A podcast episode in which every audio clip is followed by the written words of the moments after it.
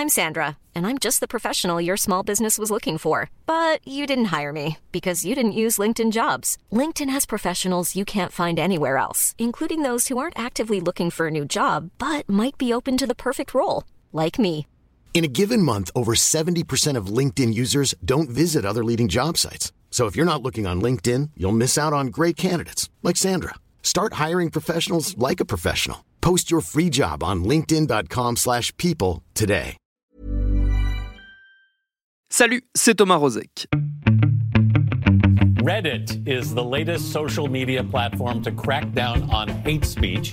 It banned a controversial forum called The Donald, created for supporters of President Trump. It had more than 790,000 users.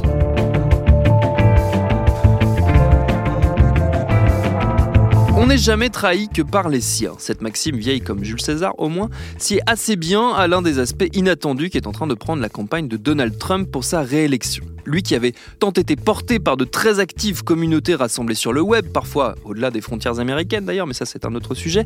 Bref, lui qui a clairement bénéficié de la puissance inégalée du web social, le voilà qui assiste à un retournement des plateformes qui jusqu'ici abritaient nombre de ses partisans. Twitter d'abord, son outil préféré qui supprime maintenant certains de ses posts, et plus récemment Reddit qui a décidé de faire le ménage dans ses fils de discussion et d'en exclure les plus problématiques, à commencer par The Donald, jadis le point de ralliement majeur des Trumpistes. De quoi remettre en valeur cette étrange plateforme qui, si elle n'a jamais connu le rayonnement international de ses collègues Facebook et Twitter, n'en demeure pas moins une pierre essentielle de l'Internet contemporain qu'elle a contribué et qu'elle contribue encore à façonner. Mais d'où elle vient, Reddit? Et qu'est-ce qui l'a poussé aujourd'hui à prendre position de façon aussi tranchée? C'est ce qu'on va se demander avec notre épisode du jour. Bienvenue dans Programme B.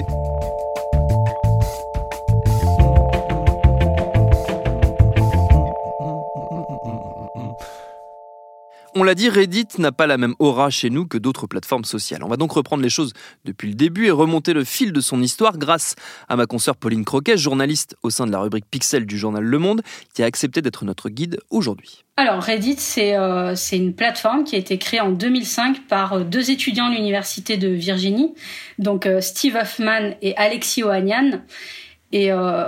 L'année suivante, en fait, elle a été rachetée par euh, Condé Nast, le groupe de presse américain qui détient notamment euh, euh, le New Yorker, Wired, le magazine, qui détient encore Vogue. Au début de l'aventure, il y a une autre personne qui a travaillé avec eux, qui est Aaron Schwartz, qui est l'activiste militant défenseur de l'internet et notamment qui est euh, des milieux libristes, donc voilà, qui est pour les logiciels libres, le partage, euh, qui euh, s'est suicidé en 2013. Donc voilà, on est plutôt une équipe un petit peu comme pour beaucoup de plateformes. Aux origines, on a plutôt un groupe de geeks. un peu passionnés et qui a envie en fait voilà de faire une plateforme sociale puisque Reddit est quand même assez particulière puisqu'on appelle ça un agrégateur de communauté c'est aussi euh, un agrégateur d'actualité sociale euh, qui a la particularité encore aujourd'hui d'avoir un, un design euh, assez simple encore, assez rudimentaire. C'est un petit peu même abscon pour les gens qui connaissent pas parce que quand on rentre dessus, ça, voilà, c'est assez basique. Ça a gardé son design très années 2000 en fait, si on se souvient euh, des sites web de cette époque-là. Et donc ça fonctionne de façon euh, assez particulière puisqu'en fait, donc on a Reddit, cette plateforme. À l'intérieur de Reddit, euh, il existe des sous-communautés qu'on appelle des subreddits qui s'organisent par thème ou par euh, par affinité. Donc euh, il y en a sur des actualités mondiales, il va y en avoir sur des fans de moto, va, va y en avoir sur euh, des fans de séries. Euh, il y a aussi euh, des groupes un peu plus politisés. Donc en fait tout ça, donc ça crée des subreddits et à l'intérieur de ces subreddits, n'importe quelle personne qui a créé un pseudonyme peut ouvrir ce qu'on appelle un thread, qui est un fil de discussion qui a été popularisé euh, depuis sur Twitter aussi. Donc ce fil de discussion, ce thread qui est ouvert à partir, ben, on y partage un petit bout de texte, un lien, une vidéo, et à partir de là, les autres peuvent commenter, mais peuvent aussi euh, quelque part noter euh, ce post, puisque euh, y a un système de flèches, on peut upvoter ou downvoter en faisant remonter le post. En fait, les commentaires les plus populaires, ceux qui recueillent le plus de finalement de, flèches qui vont vers le haut, sont remontés dans le fil. Les autres sont un petit peu bah, sont noyés. Donc ça, c'est la particularité de Reddit sur son fonctionnement. Est-ce que tu dirais que c'est un, espèce de mélange entre un réseau social et un forum à l'ancienne, comme on pouvait le connaître euh, il y a plus d'une quinzaine d'années maintenant sur Internet? Absolument. C'est euh, euh, souvent la définition qu'on lui donne. C'est c'est vraiment ce mélange-là. Et effectivement, le terme agrégateur de communauté me plaît assez, dans le sens où vraiment Reddit rassemble des gens qui ont des centres d'intérêt communs dès le départ, en fait. C'est-à-dire qu'on on arrive sur la page du site et les threads les plus populaires ou les communautés les plus populaires apparaissent, sont surreprésentés, mais en fait on peut aller y chercher la communauté qui nous intéresse. Et donc à partir de là, donc on agrège sa communauté, donc il y a ce côté aussi réseau social qui s'affine aussi avec certains, avec une certaine forme de popularité, mais derrière il y a aussi le forum où finalement d'une certaine façon assez démocratiquement Chacun peut y poster quelque chose, euh, qu'il soit connu ou pas connu. Normalement, on n'est pas connu sinon par son pseudonyme sur euh, sur Reddit. Après, il y a des exceptions puisque des célébrités. Euh, Reddit s'est rendu populaire aussi avec un format d'interview collaborative qui s'appelle le AMA, Ask Me Anything. Euh, qui était rendu populaire notamment par Barack Obama, qui en 2012 arrive sur la plateforme, écrit Salut, c'est Barack Obama, posez-moi les questions que vous voulez. Ça d'ailleurs, c'est un, un jalon important de Reddit puisque euh, il y a eu des milliers de commentaires, des dizaines de milliers de commentaires. Ça a créé même euh, pas mal. Je crois que le trafic a été ralenti. Il y a eu, des blocages parce que c'était euh, c'était assez inédit. Depuis, beaucoup de célébrités en ont fait euh, également. Il y a Edward Snowden qui en 2015, je crois aussi, avec euh, Laura Poitras et Glenn Greenwald ont également fait un Ask Me Anything. Donc c'est très populaire, mais en dehors de ça, n'importe qui a le droit de poster quelque chose et de le soumettre un petit peu à la fois au vote populaire, à la vindicte populaire aussi parfois, à la discussion, au débat. Euh, c'est ce mélange de très sérieux, voire de politique aussi, beaucoup de politique, et de très léger qu'on trouve euh, ailleurs sur, euh, sur d'autres sites du web, d'autres parties du web, qui a fait sa particularité et peut-être même son succès Oui, en fait, Reddit est très connu pour son poids dans la culture web. Parce que même si on n'a jamais été sur Reddit, il faut quand même avoir conscience du fait qu'on a été influencé par Reddit. Euh, Reddit, sa punchline un peu de base, c'était euh, the homepage of euh, Internet, c'est-à-dire la page d'accueil d'Internet. Les créateurs prétendaient que si on allait sur Reddit, on avait une assez bonne idée de ce qui faisait le buzz sur Internet, voire même avant le buzz, c'est-à-dire que des journalistes de culture pop et autres se rendent sur ces sites pour aller piocher des idées. D'ailleurs, on, on l'a reproché à certains sites américains d'aller un peu trop se servir librement sur des classements Reddit. Donc il y a vraiment ce côté de la culture de l'humour, énormément de même internet très ancien dès les débuts en fait de cette culture web sont nés sur Reddit. Donc finalement euh, certains mèmes qu'on peut utiliser finalement avec nos amis sur d'autres réseaux sociaux euh, sont probablement nés sur Reddit.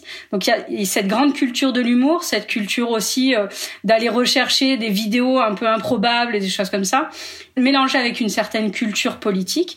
Effectivement, alors c'est compliqué parce que il y a une forme euh, d'athéisme militant, c'est ce qu'écrivait mon collègue Damien Leloup dans Le Monde il y a quelques années.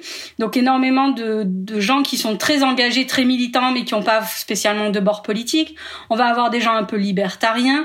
On va avoir énormément euh, des communautés scientifiques, des communautés geeks, avec ce qu'elles comportent aussi euh, de politique. Donc euh, parfois les activistes, des gens qui ont pu militer contre certains projets de loi, des gens des soutiens de Snowden, des soutiens de Julian Assange aussi. Donc il y a cette partie aussi qui s'est politisée. Et après, plus récemment, et notamment en 2016, on a vu aussi, alors elles existaient avant, mais on a vu émerger et prendre un certain poids des communautés politisées en faveur de Donald Trump il y a certains subreddits, donc certaines euh, sous-communautés qui ont euh, clairement euh, été un fer de lance de la campagne en ligne de Donald Trump, c'est avéré.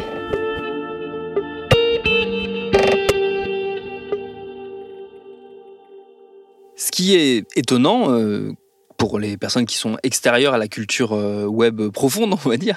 Euh, ce qui est étonnant, c'est que Reddit n'a jamais connu la popularité qu'ont pu euh, connaître des grandes plateformes d'échange public comme Twitter, comme Facebook, qui sont rentrées dans les mœurs et dans les usages à travers le monde. Reddit, c'est resté à la fois très américain et en même temps, j'ai l'impression un peu infra euh, par rapport à ces, plateformes qui elles sont vraiment sur le devant de la scène Alors c'est pas si infra que ça aux États-Unis, c'est vraiment ça, c'est partie prenante d'une culture et d'une certaine d'une certaine classe américaine. C'est très prisé. Alors c'est compliqué de faire des profils en ligne, mais souvent les, les enquêtes sociologiques qui s'y sont essayées ont quand même plutôt repéré qu'on était sur un public assez jeune, euh, plutôt masculin plutôt classe moyenne avec souvent un profil derrière scientifique, d'ingénieur, euh, informatique. Enfin voilà, on a quand même cette euh, ce profil-là. Ce qu'on souvent d'ailleurs on parle d'une certaine homogénéité de Reddit. C'est un peu compliqué à dire, mais une homogénéité sociale et notamment par le fait que c'est principalement, tu as raison, euh, anglophone. Et donc la majeure partie des utilisateurs de Reddit habitent aux États-Unis. Euh, toutefois, ça reste quand même pas si infra que ça parce qu'on a quand même 340 millions d'utilisateurs, donc ça reste ça reste non négligeable. On a euh, des milliers de subreddits, de communautés donc effectivement, après, la puissance d'une communauté, elle ne tient pas que par son nombre, mais aussi par sa capacité à être active, à se regrouper et à avoir un pouvoir de lobbying. On le voit bien sur Twitter, par exemple. Il y a des gens qui ont un pouvoir, euh, une chambre d'écho énorme, alors qu'ils sont pas si nombreux. Donc ça, il faut en prendre, euh, il faut en tenir compte sur Internet. Après, il est vrai que même s'il y a une partie francophone de Reddit, puisqu'on peut faire des posts euh, en français, les commenter et de la même façon, c'est moins connu. On va dire que c'est plus euh, de niche chez nous. Donc effectivement, du moment où on parle pas trop anglais ou qu'on n'est pas très à l'aise avec cette culture euh, anglophone ou anglo-saxonne, ça va être plus compliqué. Mais justement, il y a toujours des gens sur Internet pour aller piocher quelque chose, le remâcher et puis nous le retranscrire dans une autre langue. Mais c'est vrai que du coup, ça, ça se limite. C'est pas comme Facebook qui s'est répandu sur la planète et qui a vraiment des, des spécificités par pays où il y a des pays qui l'utilisent plus que d'autres où on est même d'ailleurs bercé euh, dans sa, on va dire, euh, euh, dans ses frontières géographiques en fait. On va avoir très peu d'interaction avec les. Moi, j'ai tendance à dire des Facebook parce qu'en fait, selon chaque pays, il y a quelque part un Facebook. C'est un régime effectivement assez différent. On a évoqué euh, comme grand marqueur euh, cette, euh, cette entrée du politique très sérieux dans, sur Reddit en 2012 avec le Ask Me Anything de, Barack Obama. C'est quoi les, grandes, les autres grandes étapes dans l'émergence et la, floraison, on va dire, de, Reddit dans son histoire? Donc effectivement, ce, ce jalon, cette, cette interview de Barack Obama, c'était quand même quelque chose auprès des Redditors, donc le nom qu'on donne aux utilisateurs de Reddit. Après, les grands jalons, ils vont aussi surtout se situé en fait euh, dans la modération de Reddit, où on passe vraiment d'une défense absolue de la liberté de parole à l'américaine, ce qu'on connaît et ce qu'ont défendu beaucoup de réseaux sociaux, à une modération de plus en plus euh, resserrée. Euh, déjà à l'aune des événements, mais aussi parce qu'on grandit avec Internet, on se rend bien compte que il y a des gens qui souffrent parfois des discussions, des débats qui sont cibles de propos haineux et de discours toxiques. Et donc euh, tous ces gens-là qui étaient un peu laissés sur la touche en fait euh, par la modération, mais aussi parce que les fondateurs de, de, sites ou de réseaux sociaux ne sont pas concernés par ce type de sujet, avaient peut-être tendance à les minorer. Ben, en fait, ben, ces grands créateurs, ces fondateurs, ben, Steve Huffman, Alexis Ohanian, ils ont vieilli, ils ont grandi, ils ont fondé des familles et se rendent compte que l'outil qui était un petit peu innocent, euh, qui était euh, euh, divertissant, en fait, a des vraies conséquences, en fait. Aux alentours de 2014, on s'est rendu compte qu'il y avait des subreddits qui étaient consacrés à la divulgation de photos de jeunes filles très dénudées, très problématiques. Un an plus tard, un autre subreddit est consacré à la divulgation de photos intimes qui ont été volées de célébrités.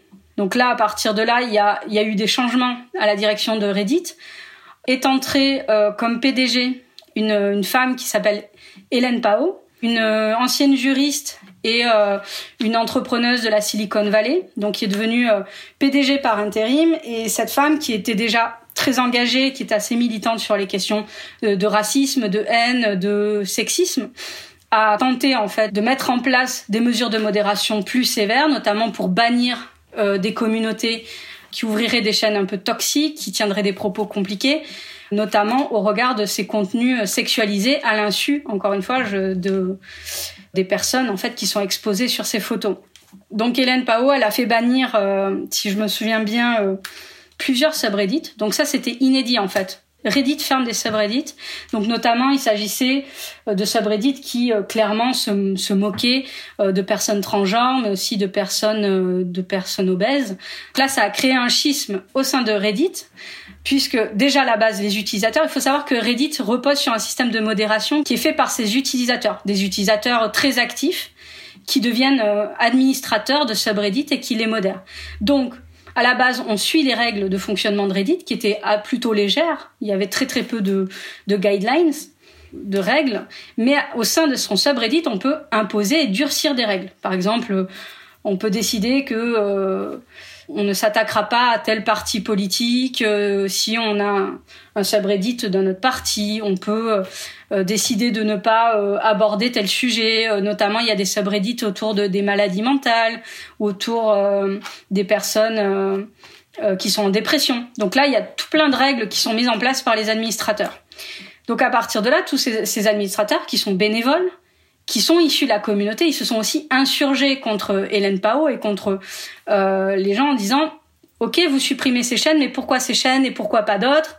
Euh, Il n'y avait pas de règles claires, c'était un peu au cas par cas. Et c'était un peu aussi avec les thèmes dans l'air du temps. À un moment donné, on considérait que le sexisme c'était un problème, euh, un problème majeur du moment, donc on essayait de le régler. Donc tout ça a fait que ça a créé énormément de tensions. Elle a été bien entendu elle-même a été victime de campagnes de haine raciale puisque c'est une femme racisée. Elle a été aussi victime de propos sexistes, elle a été comparée à Hitler. Je pense qu'elle a été aussi un peu mise sur la touche par d'autres pontes de Reddit qui étaient issus des communautés qui avaient cette culture web et qui considéraient qu'on peut tout dire, qu'il faut tout dire.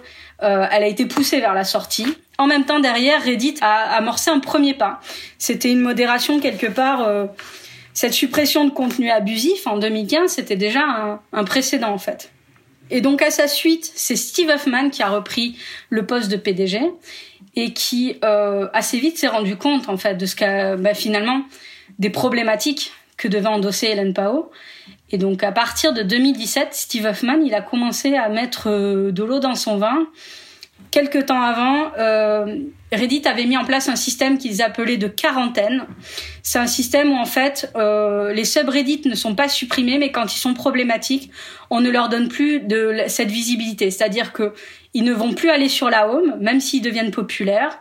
Et en parallèle, les utilisateurs qui ont envie de s'y rendre, il faut qu'ils aillent précisément à l'adresse de ce subreddit, à l'adresse URL, on pouvait plus trop tomber dessus par hasard. C'est d'ailleurs ce qui arrivait à une communauté qui s'appelle The Donald, qui en 2016 donc rassemblait énormément de partisans de Donald Trump, mais qui tenait, qui a relayé des fake news, des propos problématiques, des propos racistes.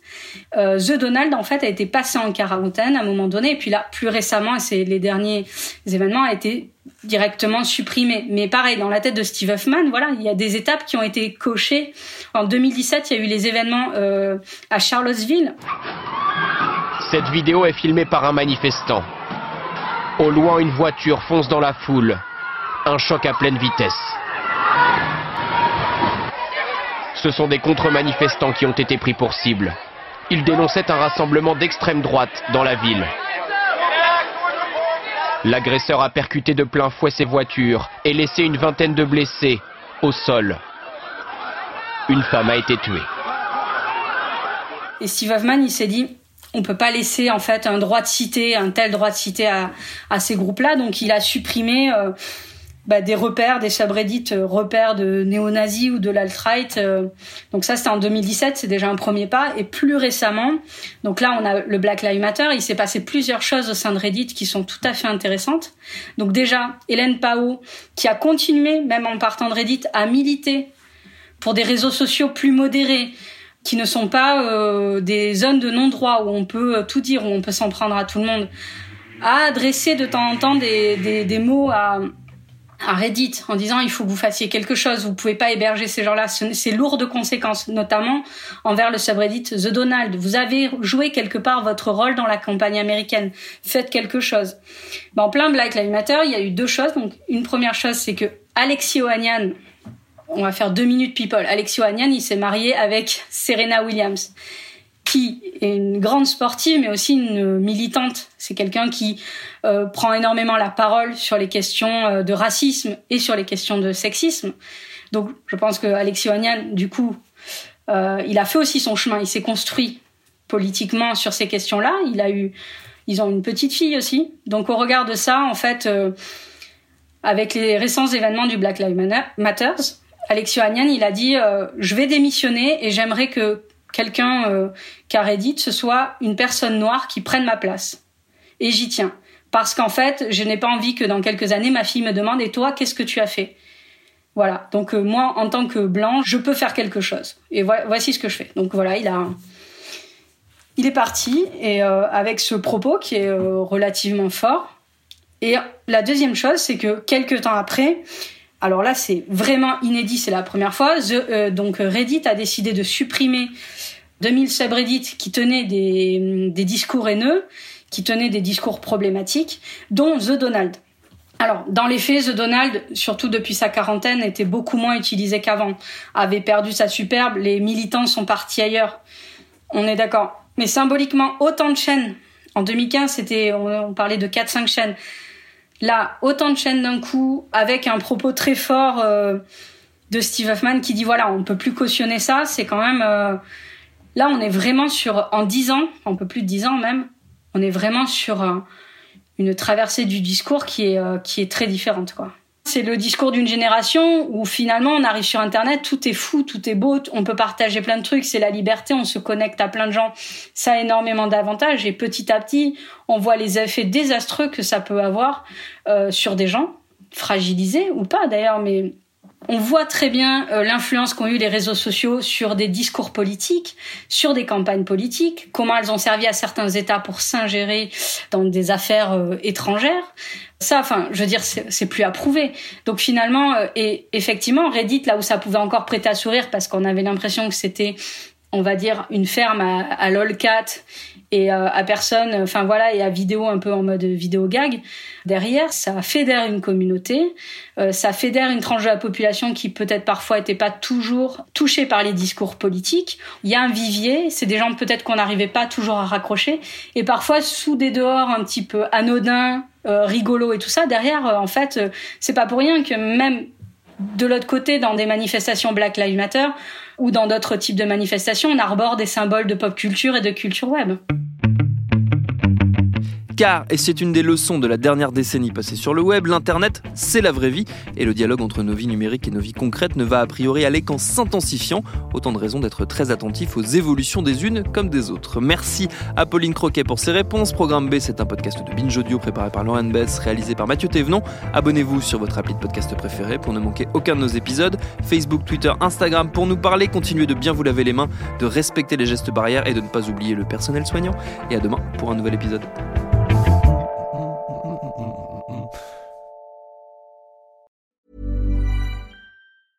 Even on a budget, quality is non-negotiable. That's why Quince is the place to score high-end essentials at 50 to 80% less than similar brands. Get your hands on buttery soft cashmere sweaters from just 60 bucks, Italian leather jackets, and so much more. And the best part about Quince, they exclusively partner with factories committed to safe, ethical, and responsible manufacturing. Elevate your style without the elevated price tag with Quince. Go to quince.com slash upgrade for free shipping and 365-day returns.